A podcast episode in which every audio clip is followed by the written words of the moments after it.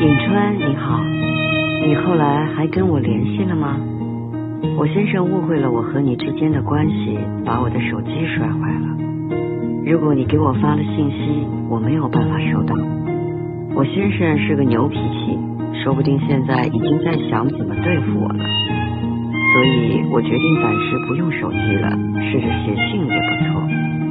其实，就算手机没坏，我也还是才敢跟你聊天。他要是发飙了，不知道能干出什么，可能会锁定你的位置，甚至入侵你的手机，那样就不好了。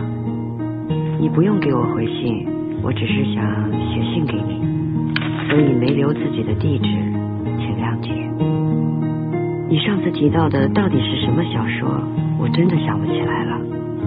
以后有机会再见面的话，请一定要告诉我。我文笔不佳，你别见笑。祝好，再见，袁之南。